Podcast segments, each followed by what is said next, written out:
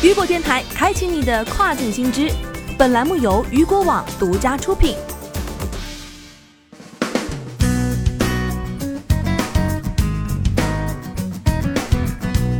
Hello，大家好，欢迎大家收听这个时段的跨境风云。接下来将带您一起来关注到的是，印度要求电商产品需标注原产国及其他信息。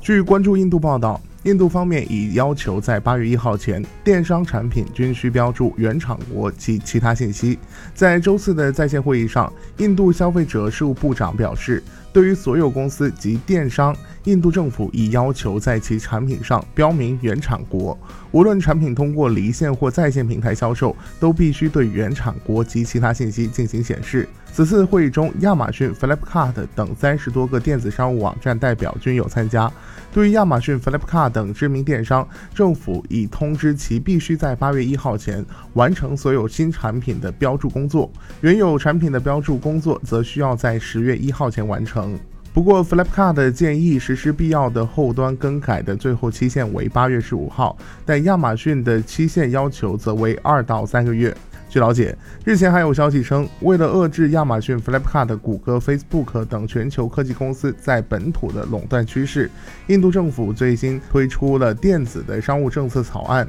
对于电子商务公司如何处理数据施加政府的监督。根据新规，印度政府将任命一名电子商务监管员，以确保该行业实现充分的市场竞争，行业参与者能够广泛的获取信息资源。